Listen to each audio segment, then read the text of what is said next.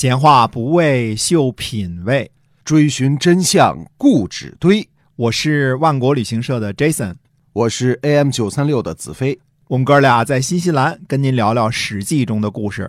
各位亲爱的听友们，大家好，欢迎呢继续收听《史记》中的故事，是由新西兰万国旅行社的 Jason 为您讲的。那么我们今天呢继续书接上文。是的，上回呢我们讲了一些晋国的内乱啊，嗯从郑国的内乱跳到晋国的内乱。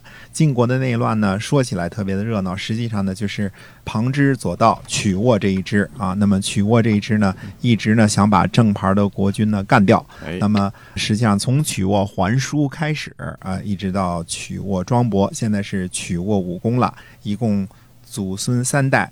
坚持不懈地干一件事儿，嗯就是篡位啊，他要把正牌的兄弟给干掉，哎，自己要霸有晋国啊。嗯那么上回我们说到了什么时候呢？说到了一个人叫韩万。韩万这个人为什么要说呢？他是以后这个韩家的这个祖先，也是姬姓啊，而且跟国君呢，跟曲沃这支的国君是一支儿啊。他是曲沃桓叔的儿子，嗯那么就是曲沃武功的叔叔，那么给曲沃武功驾车的司机班的班长。班长哎啊，，那么说这次呢，打仗打得非常的成功啊，这可能跟这个韩万驾车驾得好有关系啊。是，把这个晋国的国君呢就给干掉了啊！干掉了之后呢，那就是晋哀侯呢就没戏了。没戏了之后呢，说那是不是这下就篡位成功了呢？还没有篡位成功，嗯因为很显然呢，在晋国都城这个翼这个地方啊，比翼双飞的这个翼啊，在翼这个地方的居民和军队呢。不向着去过这一阵儿，哦就是跟他不怎么对付。尽管这次国君被杀了呢，又把国君的儿子立为国君了，嗯这个叫小子侯他的名字就叫小子侯啊。那么等到了什么时候呢？到了公元前七百零三年的时候呢，曲沃武功呢又杀了小子侯，没说怎么又杀的啊，嗯就是想了一辙，反正把给他骗着给杀了。那么这个时候呢，我们又看呢，周朝的这个天王呢已经是周桓王了。周桓王呢就派出国国呀征伐曲沃武功。那我们看前面是帮着曲沃打这个晋国的，现在呢，一般国国都是站在天王这一边的啊。嗯这次天王派着国国呢去攻打曲沃这一阵儿，那么有了国国的帮助呢，曲沃武功呢就打不过，打不过呢，他们家祖孙三代呢都是一个套路，逃回曲沃。那曲沃显然是比较易守难攻的啊。对，哎，这个时候呢，晋国人呢又立了这个小子侯的叔叔，可能我估计小辈儿的都没了，往上立啊。那么这个是晋哀侯的弟弟为国君，这个叫晋敏侯。晋敏侯呢，算是过了几十年的好日子，所以我们把这个书呢往前说呢，说的快一点。到了什么时候呢？到了鲁庄公十六年。你说，哎，鲁庄公还没出现过呢，现在讲鲁国说现在讲鲁桓公是吧？那就很久远之后了。那么我们说呢，这个时候是公元前的六百七十九年的时候，嗯这个时候齐桓公呢已经开始称霸了，那就很后边的时候了。我们因为要把晋国内乱这块讲清楚，所以再往前往后再延伸一下啊。那么这一年呢，曲沃武功呢消灭了晋敏侯。这次呢，他不只是从武力上消灭，我们看啊，曲沃这一家呢，整天闹叛乱呢，就闹出经验来了。嗯这次呢是在武力上消灭了晋敏公了啊！消灭了之后呢，他干了一件事儿，干了一件什么事儿呢？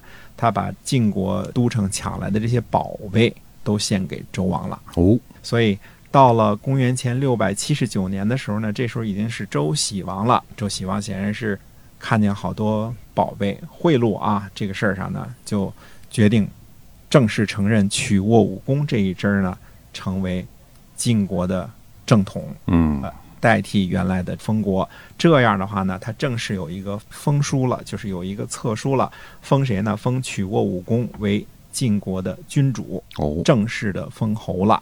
所以说呢，正式的封侯这件事儿呢，那就是在周王室呢造册了，说这是正宗的了，就是他原来由篡逆变成正宗的了。但是我估计正宗的国君那一家呢，从儿子到叔叔到孙子也都给杀的差不多了，嗯因为老杀嘛，对吧？动不动就杀，动不动就杀，也杀的差不多了。对，那曲沃武功经过祖孙三代的努力呢，终于篡位成功，成为了曲沃武功。他的名字就叫曲沃武功。嗯哎，实际上呢，他正式的册书呢，肯定写的是晋武功，嗯但是呢，历史上记载呢，它就有这种偏差。取曲沃武功呢，就是要把他这种旁支左道的这个事儿呢，在历史上给它记下来。这是《左传》记事的一个方式啊，就称它为曲沃武功，而不称它为晋武功。为什么后来？《史记》也是采取这种方式，一直记录他是曲沃武功，就是老得点着他，就好像是你本身是我们说啊，干这个什么建议出身的啊，多长时间之后还给你带着这个绰号，就还在这儿呢。哎，还是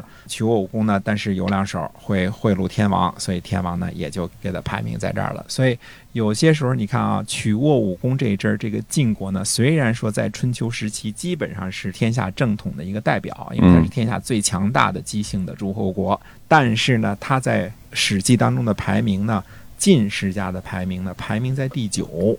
他还排在什么呢？排在宋国的微子启世家的后边，仅仅就排在这个蛮夷的楚世家的前边。他的位置呢，在楚前边，但是呢，是在宋的后边。那宋都不是姬姓诸侯了，前面讲的都是吴太伯呀。姜太公啊，这是没有什么污点的。曲沃这一家呢是有污点的，尽管后来成为春秋最大的这个国家晋国的这个君主，但是是有污点的，所以排行是比较低的。这个根儿还是在这儿的啊。而且呢，我们说周喜王呢，不但是给曲沃武功封侯了，而且呢，命令他可以建立一军。我们说周朝的制度呢，天王可以拥有六军。一军是一万两千五百人，对吧？那么大的诸侯国呢，可以拥有三军；中等的诸侯国呢，可以拥有两军；小的诸侯国呢，可以拥有一军，一个军的建制。嗯，这个军的建制呢，也就是说，曲沃武功在篡位之后，正式封侯之后呢，就给他以名义可以正式的建立一个军，一万两千五百人的军队。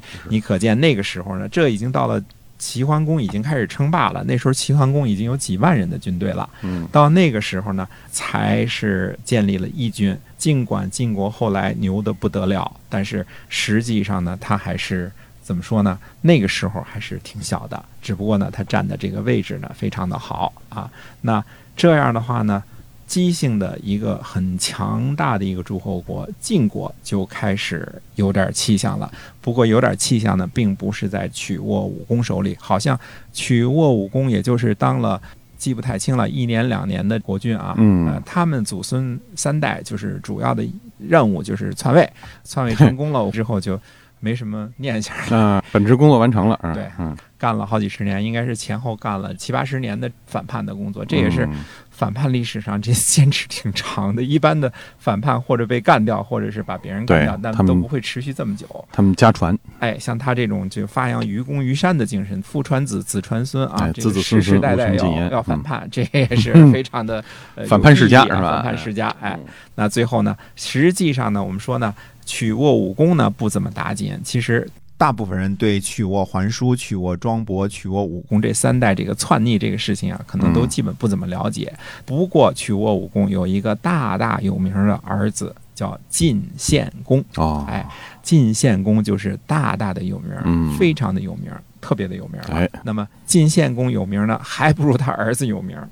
晋献公的儿子，嗯，呃，有一个儿子，他儿子都挺有名的，他三个儿子都挺有名的。最有名的，最有名的儿子叫。晋文公啊，公子重耳。晋文公，哎，那是中国历史上数一数二的人。我相信没有中国人不知道这个齐桓公晋文公的，这肯定是知道的。所以晋国这一支呢，是反叛的这一支是这么发展来的。那么。